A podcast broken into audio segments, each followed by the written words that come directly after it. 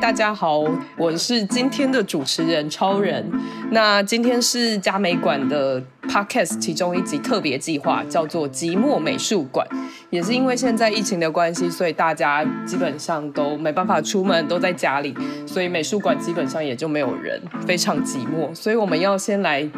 邀请这次这个寂寞美术馆的企划发起人，也就是嘉美馆的赖一新馆长，我们先欢迎出场。嗨，从很，请问你是从很寂寞的地方飘出来的吗？嗯、呃，没有，我就还在寂寞的那个深坑当中，是就只剩下自己一个人每天在办公室里面。对，我办公室好空旷哦，现在很少人进来，基本上我们现在每天看到的人真的不多。所以有有回音吗？有回音吗？有回音超多，刚刚同事努力了很久，呃，消除这个回音。你说在里面放满各种吸音泡棉，塞满各种玩偶，不要让它有出声音。还是你把所有人全部叫去你房间群聚？我们现在分区分流，能叫来的人真的非常少。哎、欸，那是不是我们想要先分享一下为什么会有这个特别企划的开始？好。因为其实呃，疫情其实之前来的非常赶哦。那虽然就就是台湾其实已经呃，就我们全就全球已经面对疫情已经一年多的状况，但是对于台湾来说，其实这么就是剧烈的冲击，这么高压的冲击，其实我觉得算是真的是呃很突然的发生。那对美术馆来讲，因为很瞬间的，就是我们就休馆了嘛。那很多事情都在踩刹车，然后其实当下有非常多的决定，然后有非常多的调整。呃，那个调整不只是只有展览层面的，还包含很多人事物的运作上面，然后呃，整个馆舍的动线啊，整个内容上面的的变化。那呃，其实就这些决定都必须要非常紧急的就要呃决策。嗯嗯。但有些事情其实你就是真的没办法那么紧急的下决定，而且会考量到很多不同的层面。主要也是因为就是疫情不知道会延续到什么时候，然后一下子就二级，一下子就三级，嗯，也不知道明天会发生什么事情，所以那时候其实我就就每次开会的时候，我就会一直在想说：天哪！如果是别的美术馆的馆长。他们的智慧到底会怎么下这个决定？你们应该要成立一个那个馆长群组，真的就觉得馆长专线，我我，我，我无助，请告诉求救，举手发问，对，就又不能请教 Google 大神或在脸书上说 求问，请问馆长现在该如何是好？线上等，线上等求，然后呃，线上等求二十点，对对对，然后在这么焦躁的过程当中，就是。走到展走到展场的时候，就是迎接你的，却又是就是。很空旷的一个一个大展间，所以我觉得那个时候的心境上面，其实会真的很希望能够跟其他馆舍有一个可以对谈讨论的空间。那因为毕竟，嗯，以美术馆的这种呃行政机关组织来说，在整个市府里面，就是其实又是非常不一样的。因为同时我们又要面对，比如说有很多展品展示的问题，那闭馆期间维护的问题等等哦。所以那时候就想说，天哪，那好寂寞，好想要问问看 别人怎么面对这一切的。然后整个馆也是呈现一种很寂寞的状态，因为本来应该是要迎接人潮的展间，但就瞬间冷清掉了。本来馆员们有大量沟通协调的内容，那有很多的活动要举办，但是就是瞬间那个重点也都转换到了，就是变成更为行政类的处理哦。嗯嗯嗯。所以就是呃一直以来就是在一个很高速运转的状态底下，呃瞬间就是很像是转换跑道，呃那种感觉就是很像你马拉松。开始跑，然后跑到一半，然后呃，就有人叫你转换跑道，或者是先叫你停止的那种感觉。那我觉得，尤其对于嘉美馆来说，我觉得，因为嗯、呃，嘉美馆毕竟是去年才开馆的嘛。那我觉得，对我们来讲，其实呃比较不一样的，也是在于说，就是一方面是正在尝试建构自己整个馆舍本身的主体性。然后，另外一方面也在尝试积极，就是找寻很多不同的沟通方法来跟大众沟通。那瞬间，其实，在这样子一个感觉才刚要起步起跑的过程当中，就好像必须要停下来。所以，我觉得这个其实对我们来讲，那个冲击算是蛮大的啦。对，所以那时候就想说，哎，真的还蛮想知道，就是其他各馆社的状况，还有就是大家在。比如说展览内容啊，或者是活动啊，或者是人事管理的调调整上面，都是就是怎么样思考应对方式。那我觉得这个其实跟整个全球趋势也有关系，因为其实从去年开始，就是大家一直也都在思考，以长程来说，有没有什么不同的展演方式，它是可以并行于实体空间，或者它可以超越原来我们现有的，就是这几十年来的这种制式的展示方式，所以。短中长期，我觉得每个馆舍、每个馆长应该是自己有自己的思考方式，因为毕竟我们要考量的，除了当下这个必须快速面对之外，也要去想象，就是说，哎，那如果两三个月之后，或者甚至是一两年之后，整个展演状态，它会不会因应整个全球疫情状况的方式，必须要去调整。对，所以其实我觉得回过头来讲，就是也因为这样子的疫情是。来自于，就是它是全球的状态，所以好像它也不是一个只有你你们嘉美馆现在会遇到的情形，就它其实也是全球美术馆现在都在面临的状况。对，那因为我觉得其实如果参照国外的状况哦，那嗯，比如说像以英英国来说，其实那个馆舍一关，它可能就是，或是美国，它那个馆舍一关，其实可能就是半年、一年以上的这个时间哦。是，那所以我觉得。呃，有的时候也会觉得很寂寞，就是江美馆明明才开馆半年的时间，难不成 我们到底会闭馆多久呢？就该不会要创下一个闭馆时间比开馆时间一不小心就更长的馆舍？对，然后就是不小心就变突破记录。对，然后回头一看，就看到就是其实宣布要闭馆的那一天，其实真的还有很多的馆舍正在举办开幕活动，嗯嗯，比如说像我知道当代。馆的非常重要的二十周年大展，它其实那一天开幕完之后，就必须要面临隔天闭馆的这个呃状态哦。所以呃，其实我觉得就是看到不管是台湾或者是全球，其实因应疫情，然后呃必须要找寻新的方法来重新面对观众。那其实从去年以来，我们就在做 podcast 嘛，那就是 podcast 现在也是有许多馆舍或者是许多艺术的展览，他们。呃，尝试在建构跟观众就是有另外一种沟通的方式。现在等于就是说，我们必须又要把那个思考跟那个实验再更加速，去想象，就是说还有没有其他的可能性。是，所以像最近我们其实也花了蛮多时间在。嗯，看就是国内外的美术馆，他们或者是展览，他们做的各种不同的线上展的方式。那当然有很多线上展，它是必须要在就是做了实体空间之后，它才去转换成为线上展。那有些则是会把那个线上展的虚拟空间直接当成是一个创造性的一个想象的另外一种可能性。所以我们也在拿捏跟思考，就是说，那未来假设。呃，我们会需要就是呃用到线上展这样子的一个形式的时候，什么样对于我们的展演方式来说会是比较适合的？嗯嗯、那因为毕竟就是我们现在也逐渐有建立起自己的一群呃观众群，而且就是也希望能够去经营就是不同的观众族群，所以这种线上展的方式，我们也在想到底要怎么样它才可以变成是一个带有特殊性，但是它又。呃，很亲切，可以跟民众沟通的一个方法。嗯嗯，对。那还有没有什么其他的方式是超越线上展的这个局限的？对，就变成说我们现在就是要很加速的去想象这件事情，没有办法像以前就是说，哎，我们来做个什么实验看看，那我们来尝试一下什么实验看看这样子。对，是。我觉得这用最常就是我只能说疫情以来最常听到公部门很爱讲的就是滚动式修正，就一起滚动一起修正，就到底会跑去哪里我们也不知道，滚去哪里？对，到底我们要滚去哪里？所以今天我觉得我们这个特别计划非常有趣，就是会从。呃，馆长这边先有一些问题，然后就是自己也开始跟大家分享一些疫情疫情以来遇到的状况之后呢，就会把这个问题开始滚向别的馆长，由别的馆长来试看看他们会怎么样回应这样子的疫情底下的一些状况。对，然后我真的要说，因为其实我们想要邀请，就是想要对话的馆长真的非常的多。那时候我记得，就是我们在想这个主题的时候，我跟同事嗯，把台湾的那个馆舍的主算是主事者，因为有些。在有些机构里面，他们不称为馆长，他们称为执行长，嗯嗯嗯，或者是公部门可能称为呃处长或科长之类的人。我们把他们就是全部列完之后，我们想说：天哪，我们是要做三十个小时吗？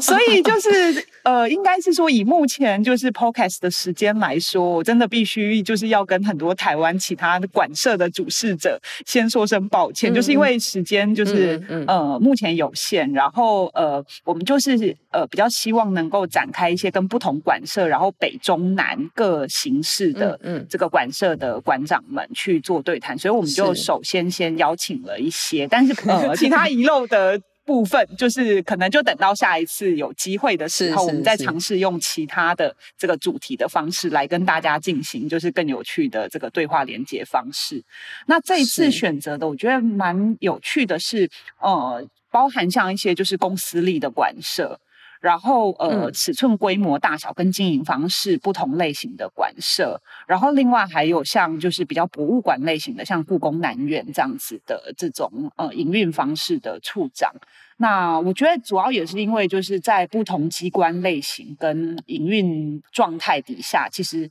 大家在思考跟决策跟面临的点也非常的不一样。那像这一次没有对话到的，比如说比较是园区类型的，其实也是我非常有兴趣会想要了解的。嗯、但真的是因为时间的关系，所以可能就等到下一次。对，嗯，应该是说这次的这样子的计划。我觉得到时候有机会从四百人的四人接力变成大队接力，就是看这次的 这次 podcast 出去之后，大家收到什么样回应，或者是我觉得说不定到时候我们也可以搜集看看大家对美术馆这时候还会有什么样的好奇，好像我们也可以到时候再另外再来做一次的那个企划也没有问题。而且你知道吗？我在跟这些馆长讨论就是呃那个准备的时候，我真的觉得就是群聚的一颗心还是非常炙热的，你知道吗？因为大家都。为什么？哎，那疫情之后我们再来聚聚，我们可以聚在一起讨论这些问题。大家其实都还是有想要面对面的需求了。对，就是那颗要见到彼此的心还是很强烈的，就是怦然心动，我想见你。对，还是大家都还是觉得是暂时的啦，应该是这样说，嗯、就是希望会是暂时度过。对啊，对啊，啊所以我觉得，因为刚听了，我觉得也很多是听你在分享嘉美馆从接任馆长之后开始，好像也因为疫情来的突如其来，所以其实有非常多的心情跟实际上需要转换的部分。那你觉得这里面，你觉得印象最深，或是你觉得最？花了最大心思的调整大概是哪一部分？哦、呃，其实这个分几个阶段，就是最刚开始呃宣布闭馆的时候，其实。呃，因为所有的活动不只是展览，因为我觉得大家最容易看到的可能是展览本身，但其实我们还做了很多活动，像是呃进艺术家进入到校园里面去带学生做共创工作坊，像这一类的呃就是呃内容，它也没有办法再进行，因为校园他们基本上就是不可能在，他们也停课了。对，就是互动的方式跟上课的方式也转换变成线上。呃，比如说，就是像大家可能最想象不到的，比如说像呃我们的出版品，像管刊跟月讯这样子，它是固定的时间出版的出版品，它也因为印刷厂的这个工作方式调整而造成就是不同的延期状况。是，所以其实刚开始呃宣布呃闭馆然后三级的时候。其实几乎我们所有正在进行的大大小小的案子，全部都必须要进行呃，就是内容跟合约上面的调整。所以其实最刚开始的时候，其实比较呃忙乱的。第一件事情反而是在处理，就是这些呃合约跟时间上面的调整，行政上面的调整。那接下来其实会呃，其实花了比较多时间讨论的是档期的调整。嗯嗯，嗯对。那其实对于嘉美馆来说，档期真的就已经因为我们馆舍很小嘛，所以档期其实安排已经非常的单纯了。但是我们还是会面临到就是很多的问题，比如说。呃呃，所有的展览它不只是呃往后延而已，因为我们还有一些相关是，比如说配合整个城市的活动，像台湾设计展这样子的一个展览。嗯，那另外就是说，有的时候你会看到，就是说，哎，艺术家花了那么多的心力，比如说在我们申请展的过程当中在展示的过程当中，你会看到艺术家花了很多的心力去准备这个展览，那他才开展没多久，他就必须要被就是。呃，因为疫情的关系停止，那之后的这个档期的安排要怎么调整？就是，呃，我觉得档期算是我们花蛮多时间在处理的，然后包含像呃，方庆勉的这一档展览，因为它内容上面展示有玻璃底片，所以它呃在展示上面的这个呃整个温湿度的控管，还有它的展示时间，也会是需要就是讨论的一个部分，这样子。嗯嗯嗯。对，所以整个展览的 maintenance 跟呃整个档期的调度，我觉得这是一个部分。那再来就是说，因为后来就是呃变成整个工作状态的分区分流，那所以我们的整个行政业务上面的调整，然后会议状态的调整。整这些就变成也是另外一个要面对的问题。嗯嗯，因为就滚动式修正嘛嗯，对，滚动式修正。因为 因为我自己也在想象的是，就是美术馆它本身作为一个公共场域、公共场所，让呃不管是民众或者是就是各来自各地的人，其实来到这里，他如何去因为人跟人之间的接触，然后美术馆作为一个让。这样子文化得以呈现的空间，但这件事情转换到呃网络平台上的时候，它其实并不只是把这个连接，就是人跟人的连接直接变成一个云端连接，就并不是这样子。它其实是重新去反省，或者是重新去思考人跟人的关系是怎么透过一个虚拟的空间重新去处理这样子的关系所在。因为我觉得好像那个关系也变得更抽象，因为你没有办法碰面，所以变成。我们好像还是得去想象这个观，不管是观展经验，不管是阅读经验，或者是像呃校园推广计划这样子的授课，那这个经验如何在一个虚拟空间里面，它还可以被创造，或者是被保保存下来？我觉得这好像也是变成美术馆要去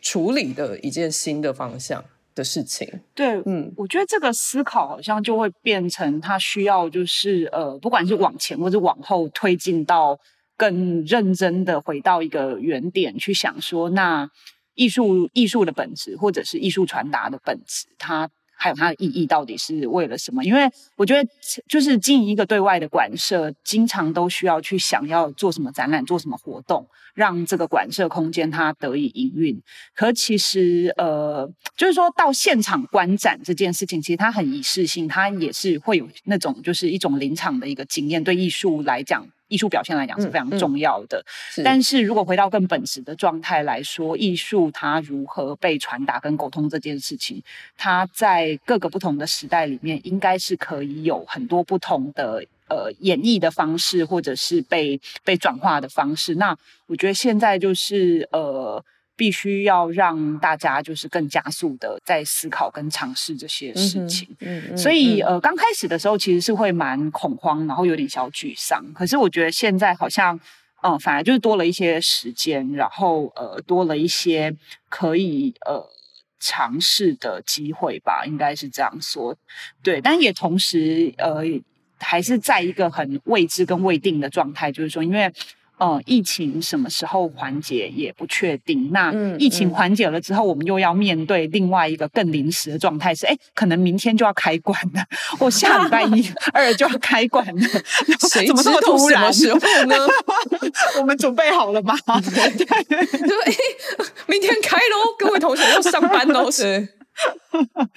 对啊，就是那个步调，就必须 还是要让自己的那个就是运作状态保持在一个比较弹性的状态的那个步调里面。嗯嗯嗯嗯，好像变成原本是你要去运动场做训练，现在变成是你每天在家跑跑步机，你也不能让身体忘记那一个跑步的感觉，但随时什么时候又要出门跑步，你也不太确定。好，好像我们可以开始把球丢给另外一个。馆长或院长来问看看，就是你有没有想要把问题丢给谁，让你来点名？好，那哦，我的下一棒我要把问题交给在嘉美馆附近的好邻居，就是我们故宫南院的彭子成处长。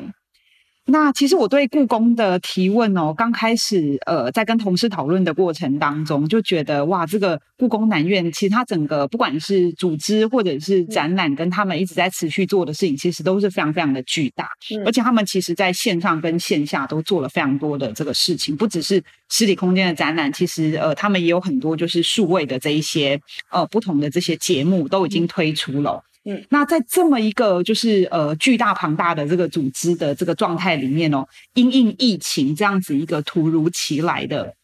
一个状态，我很想要问这个彭那个彭处长，就是呃在这个过程当中最难决策的点是什么？那这个最最难决策的点，它背后所思考的这一些内容，还有阴影的这一些状态，就是以整个就是呃，不管是组织面，或者是整个呃展演的这个方向的这个规划上面，嗯、呃，有什么样子的一个影响？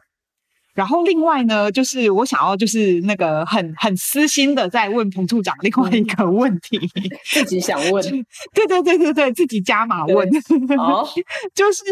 因为就对应到就是我们这一次的这个主题嘛。然后呃，我想问彭彭处长，就是他觉得现在闭馆了之后，嗯、整个故宫南院的这个馆舍最寂寞的地方是哪里？最寂寞的空间到底在哪里？对，那故宫里面有很多展间跟很多神秘的这个地方，神秘小角落有什么角落生物？没错。好，那我就把这一棒交给彭处长。好的，所以这一题我们到时候就是丢给彭处长，滚滚动式的滚到了彭处长，看彭处长这边会怎么回答。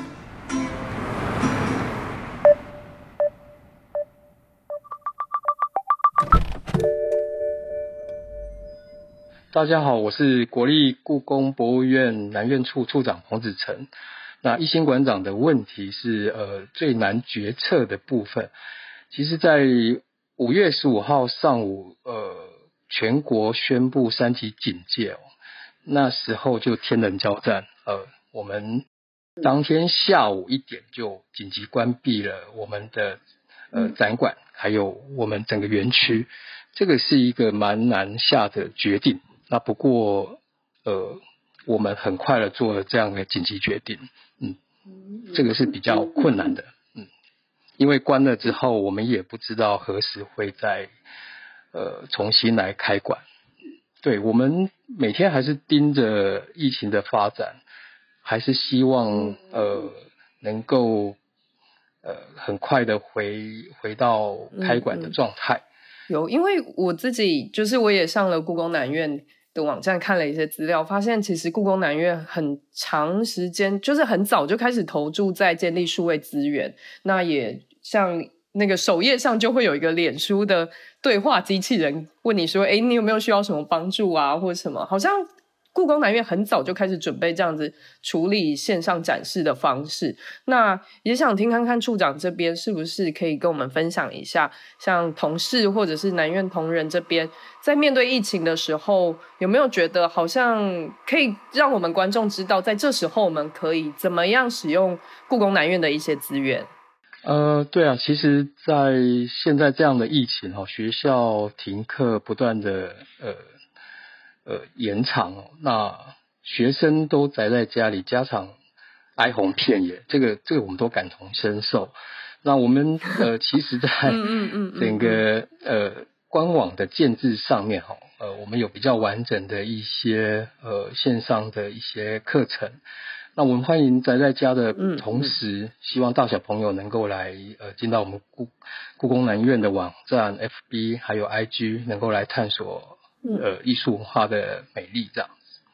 那大家不能到博物馆的情况之下，其实我们在官网上有建置七百二十度的 VR 线上展览。嗯，那这个部分是呃有我们南院最具代表性的佛教展厅的展览，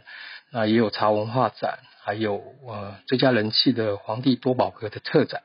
等。那这这个在家里动动滑鼠就可以能够穿梭展厅，嗯嗯嗯，同时也能够让观众朋友能够在更近的距离来欣赏文物，嗯，那我们在官网上也有整理了很呃很丰富的一个教育资源，数位影音专区，包括三 D 文物的一个赏析，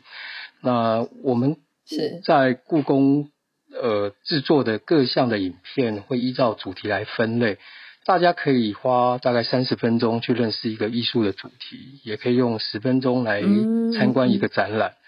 那甚至可以用三分钟就认识了一个文物。呃，举个例，我们可以看看到呃研究人员精心策划的哦最知名的国宝呃龙龙藏经，它有一个文物的知识影片。那也可以看到南院跟台湾爸合作的奇幻冒险动画。嗯嗯。嗯呃，弥勒菩萨，你哪位？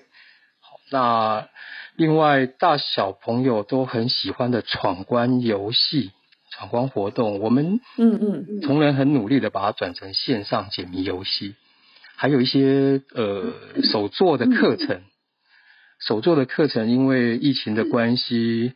呃，都暂停了。那我们也现在把原来准备的材料包寄给报名的观众朋友，嗯啊、呃，提供线上的一个教学。嗯、呃，我们希望让朋观众朋友在家里也能够参与呃博物馆的一些活动。这个呃，我疫情期间哦，其实博物馆也在做转换，希望还是小孩子的游乐的一个天堂。嗯、那这也是小呃家长能够放空的一个绝招哦，对，那也可以是，也可以是呃学校老师新的教案的选择哈、哦。那学生可以在这边也做一些很好的一个学习。我觉得很有趣是，好像反而故宫在文化资源的规划上，反而是所谓的超前部署，就是。感觉上其实很早就开始往数位端，或者是去想象到底这样子的实体空间，或是文物展示方式，如何成为一个可以更呃被更广泛使用的方式，然后放到网络上。所以其实或许应该是说，刚好因为疫情，所以在这样子的条件下，这些资源可以得以被更大的发挥，他们可以发挥的效用。就是对我而言，好像是觉得哇，非常的刚好，就是突然来到了一个。宝库的感觉是啊，其其实呃，故宫一直都在进行这样子的一个工作，嗯、那希望 Open Data，、嗯、希望能够让大家都在线上能够学习。那尤其是在去年疫情爆发开始，那我们有一些展览跟触碰装置都因为疫情的考量不能，嗯嗯嗯呃，不能运作。那其实。从去年开始就更积极的在投入这个呃线上学习或体验的这个部分。嗯嗯嗯、那所以各位可以看到，我们现在呃包括北院跟南院的网站都有非常丰富的呃这种数位体验，包括三七百二十度的 VR 线上的一个展览，嗯嗯、就是其实这真的是身临其境哈。对。那这个部分，我们也希望大家能够多多的来利用。那我现在想要追问一下，那想要请处长回答一下，像刚一星馆长的第二题，就是您觉得哪一个博物馆空间里面，它其实是最寂寞的空间？好，那个呃，除故宫南院有十二个展厅，那还有一个，其实其实还有一个最受小朋友喜爱的儿童创意中心，这是一个小型的儿童博物馆。那有各种的故宫文物的介绍，也有适合小朋友触摸互动的体验装置。嗯，嗯，那这两年我们也在儿创中心外面，呃、嗯，就是户外的部分增设了儿童的游戏沙坑、喷泉广场、地景溜滑梯，还有婆婆草迷宫。那这个，嗯哼，不同于展厅的宁静哦。其实儿创中心一直以来，呃，都充满着儿童跟亲子之间的喧闹跟欢乐。相对于现在的闭馆，嗯嗯嗯、这样的空虚哦，其实是最最强烈的一个对比哦。所以，呃，嗯嗯、最最寂寞的空间，大概就是我们的儿创中心了。呃，明白。对，其实强烈的对比。所以主要是因为之前可能很多小朋友去玩，然后很多小朋友在互动，结果一一下子突然一瞬间，这些大家都必须在家里，然后那一个很开心、很喧闹的样子，反而就突然变得安静下来，所以反差变得很寂寞。对，尤其是礼拜六、礼拜天的下午，呃，现在博物馆的同仁其实礼拜六、礼拜天也是放假，那在。闭馆之前，其实博物馆最热闹的时间就是在礼拜六、礼拜天的下午，尤其是在我们的户外的广场。嗯，嗯，这个落差真的非常大。嗯哼，那只能希望疫情赶快过去，赶快让故宫南院 恢复到原本热闹开心的样子。其实我们这现在都在做准备，啊、我们同仁没有并嗯嗯并没有松松弛下来。那我们也希望疫情能够很快的趋缓，从博物馆能够重重新开馆。嗯，我们的展览已经 ready，那我们还有漂亮的园区跟精彩的活动，包括我们原来暑假也有规划，呃，亲子艺术月，那这部分有可能会因为疫情会延缓、嗯、延迟了半半个月到一个月再来做做活动的举行。那嗯嗯，园区外面其实去年我们也有办理呃水舞跟无人机的一个展演。那这部分其实在去年非常非常受到我们民众的欢迎。那呈现了我们故宫南院在园区跟呃整个水景上面的一个美丽。那无人机也非常的受到大家的喜爱。那今年其实有准备，那呃我们何时开馆还是要看疫情的一个呃发展。我们还是期待疫情赶快能够趋缓。好，那迎接迎接我们呃喜欢。故宫南院的朋友这样子是，所以在这边要跟大家说，故宫南院准备好了，只等大家回来。就是处长希望赶快让空间不要那么寂寞。是啊，是。那好，那我要请处长接下来就是想要请问您，想要问哪一个馆舍的馆长什么样的问题呢？要请你接下来丢出下一棒的问题。哦，好。呃，我我其实是学建筑，我本身是建筑师。那我对于玉秀美术馆，呃，它是一个非常精彩的建筑作品。是是。那我听说玉秀美术馆的二期已经完成，呃，整个设计准备要发包，啊，非常令人期待。那是不是可以请玉秀美术馆能够，可以的话，是不是介绍一下二期的整体规划构想？那设计上的一些特色？嗯或者是整个博物馆未来营运的一个愿景。嗯，好，就让我们把这题丢给黄翔总监来回答。好，谢谢。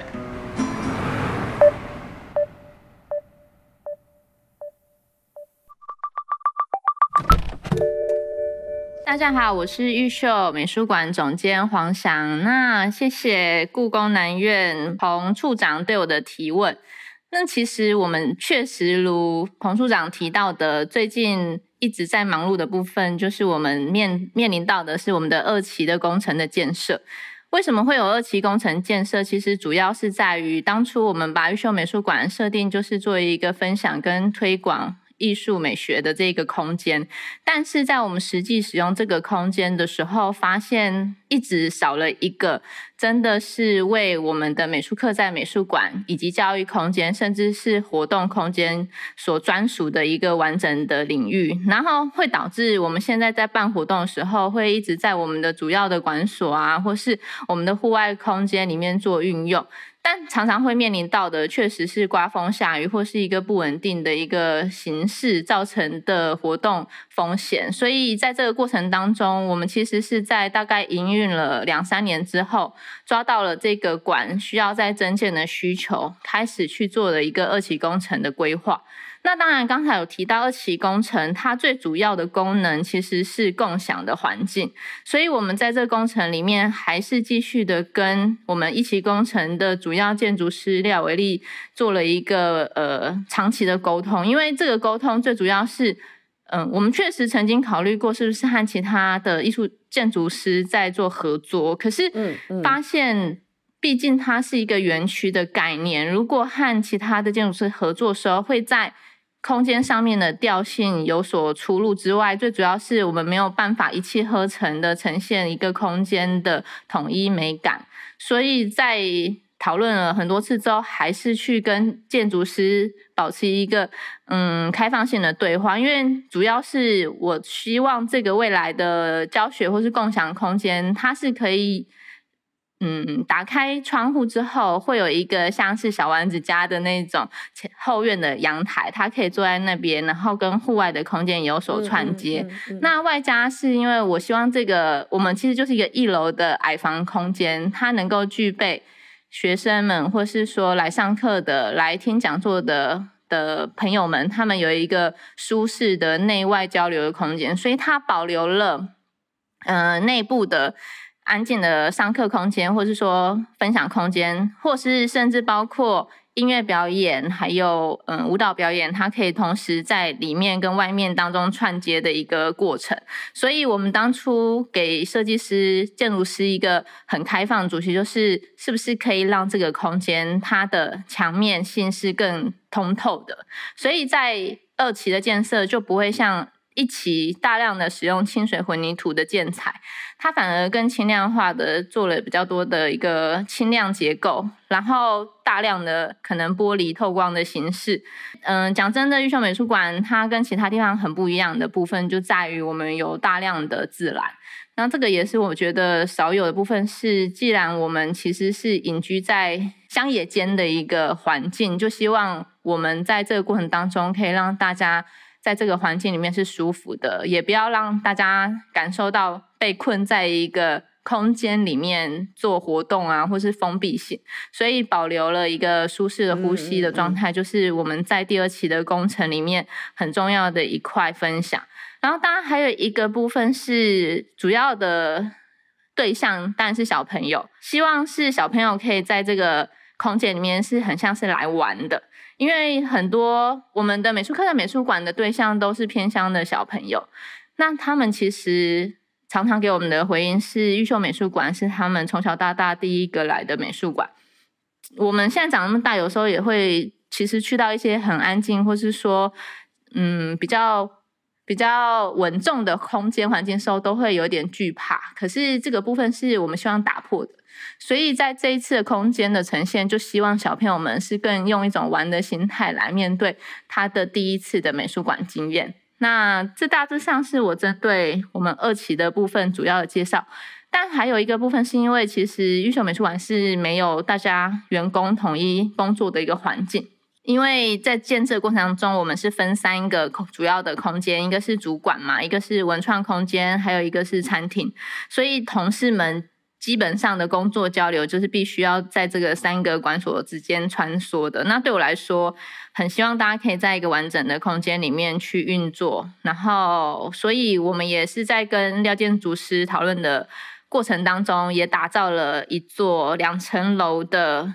行政空间。可这行政空间一楼其实是我们的交易环境，嗯嗯嗯，然后我们会在里面一起吃午餐啊、开会啊，然后。二楼的部分就是我们的办公室，但它的主要的设计建筑概念就是像两块错开的长方形的块面。那基本上我现在也是蛮期待它的一个整合，是因为到时候我们也会从一楼的部分一样是引进就是传统的东方山水的一个结构，所以它还是会有许多的转弯的角落，然后切割了这几个块面的一眼看透的一个状态。好。呃，我刚刚也是听黄翔总监这边分享了馆舍接下来的规划。那我觉得很有趣的也是，呃，包含了其中像面对自然啊，一起玩、一起工作的环境，其实好像也是疫情底下现在大家所很渴望的事情。可以不知道什么时候我们才可以面对面啊，一起在一个空间里面一起看到很多的事物，一起去分享彼此所拥有的。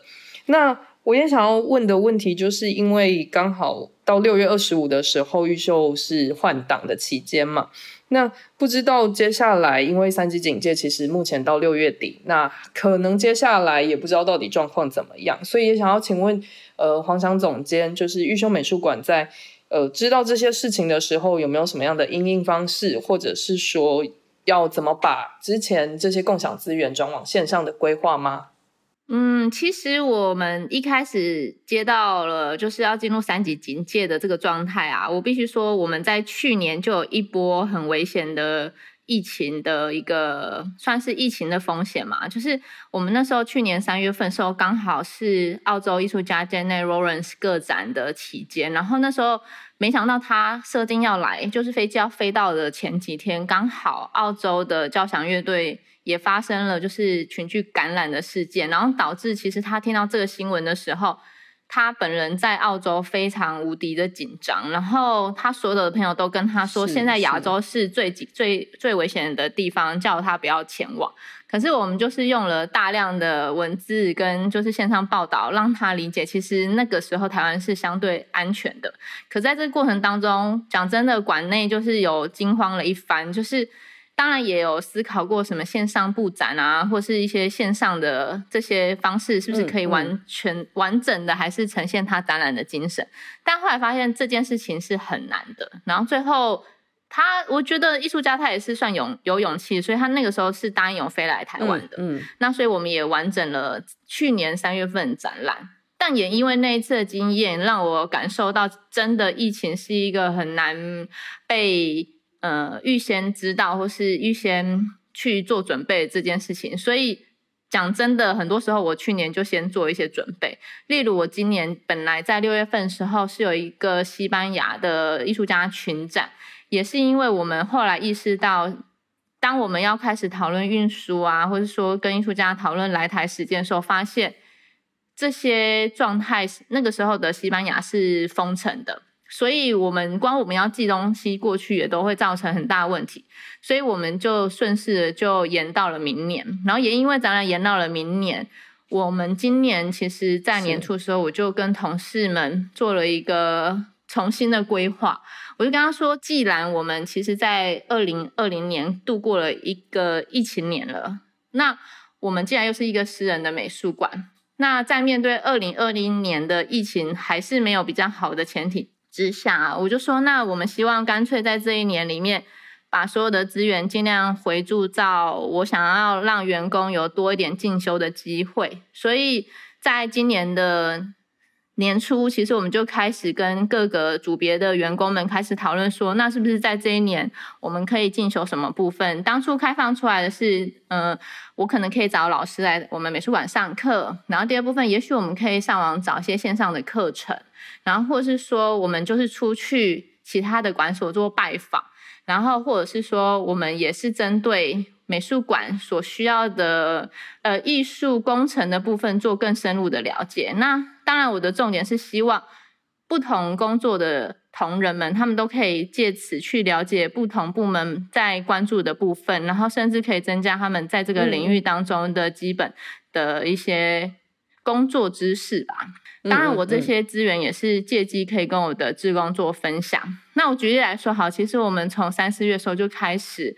进行美术史的授课，那我也非常感谢东海大学美术系的段纯真老师啊，因为在我跟他谈的时候，我当初也不敢一开始开口说希望把这么需要长期的课程请他来，因为我觉得也许对他来说是一个很长期的打扰。结果在讨论过程当中，他自己说，嗯，他觉得这样的课程可能需要十二十三堂，甚至到十九堂课程来上才有办法上完。那这个过程其实对我来说也是一个挑战，因为变成我们每一个礼拜三下班时间之后，我们就会在美术馆上课上到八点。这是其实我们在面对疫情的时候。提早就已经先做说，那好，那我们来进修。结果没想到我们上到了第九堂之后就遇到疫情了，所以这堂课就先结束了。只是后来同们同仁们给我的反应就觉得，哎，其实上这样的课程对他们能，嗯、甚至是在看其他作品的时候有非常多的刺激跟想象，因为我们把授课的美术史的时间是落到一八九零年代一直到一九六零年代这个区间的美术史。其实对于我们的美术馆在营运以及做未来的规划，都是一个蛮好的一个，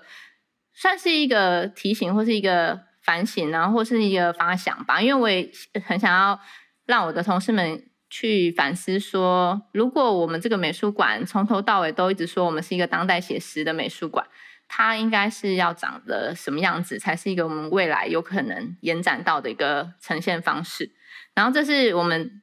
进修部分当然也有，甚至包括说，我们五月的时候也邀请了何仲昌和何老大来帮我们美术馆的所有同仁去解释我们美术馆的灯具规划啊、灯轨规划，甚至在打灯上面的一些细节。那对我来说很受用，是因为大部分会理解这些事情的，也许是展览组的同仁们，可是像是行销组啊，或者说教育推广组啊、文创商店的同仁们，他们其实在这段这这部分的。认知上面会稍微比较少，可是我觉得这些东西是可以共通共享的，所以我们其实，在前几个月都已经做蛮多这样的部分，甚至包括线上的行销课程啊，或是说线上课程，都是我们一直有在进行的。那当然是在五月中听到这个疫情已经进入到三级警戒之后，我们美术馆内部也是一个分流的状态啦。其实对我来说，我们现在还是分 A、B 制，还是会上班，可是。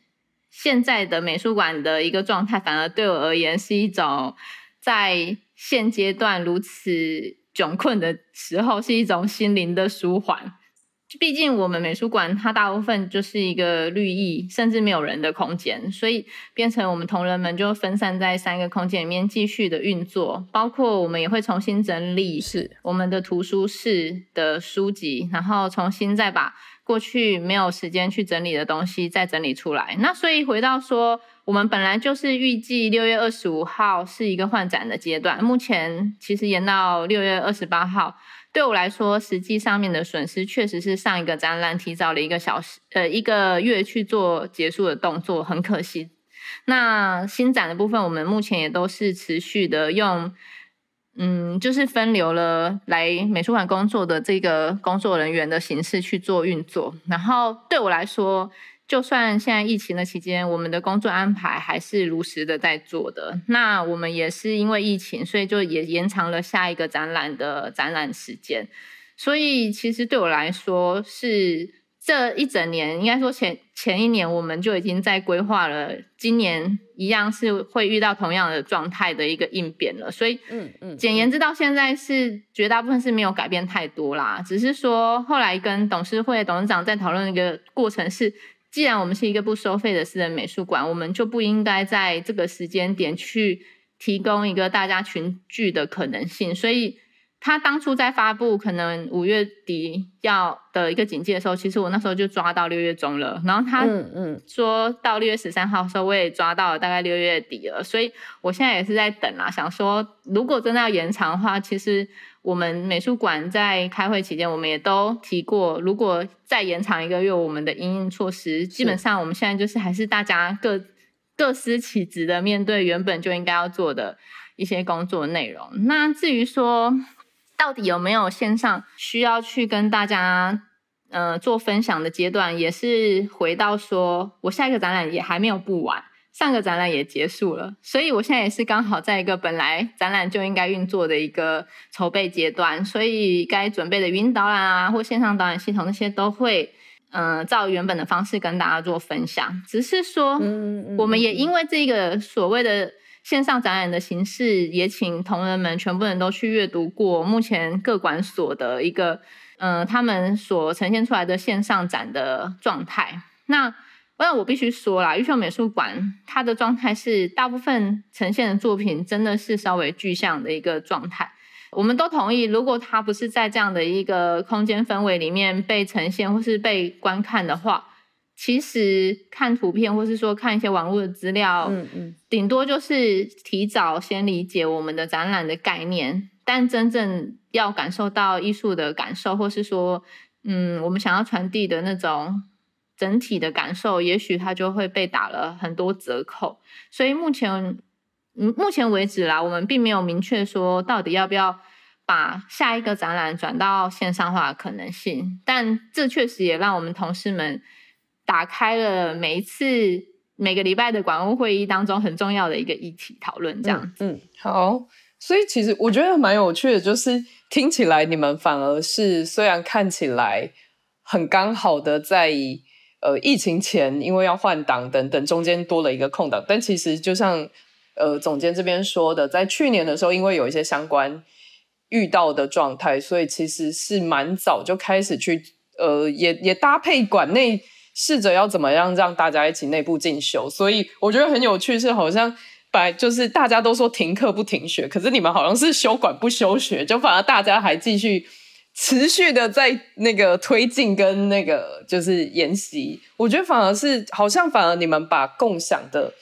这个精神，不仅是在艺术资源上要跟公众分享，甚至是在馆内，其实怎么作为一个共享的群体，然后大家一起往前进，我觉得好像也是玉秀里面一直很强调的一件事情。然后，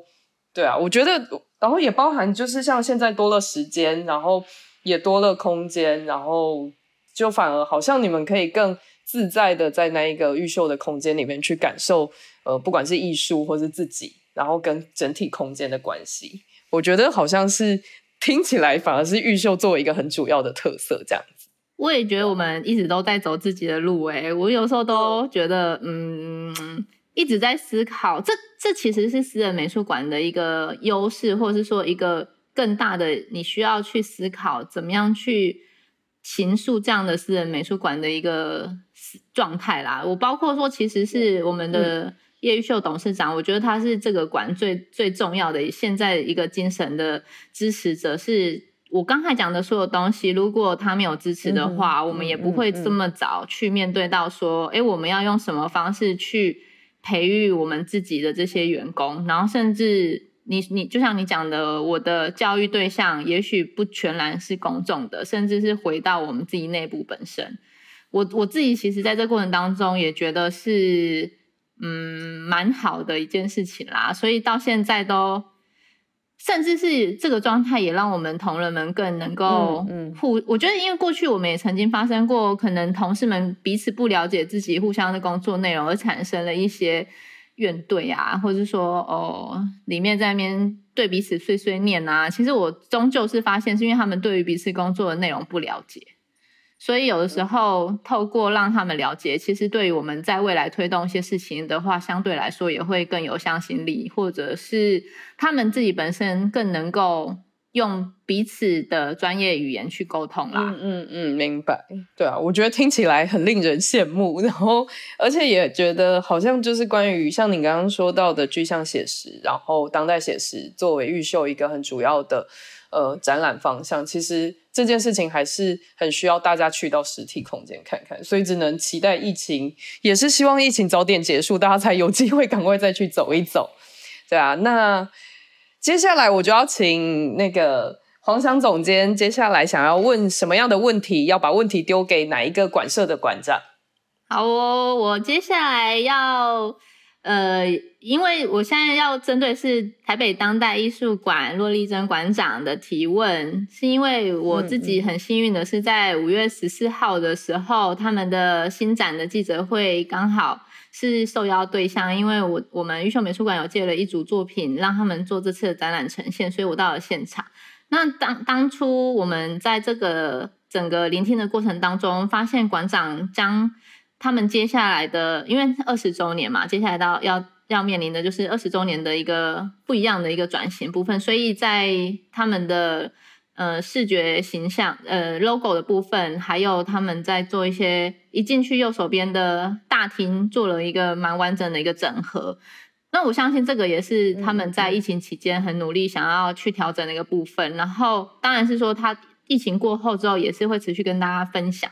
就想说，是不是可以请骆馆长可以针对这样的一个 renew 的一个动作，做一个跟大家做一个介绍。这样子好，所以接下来我们下一棒就会是当代馆的骆丽珍馆长。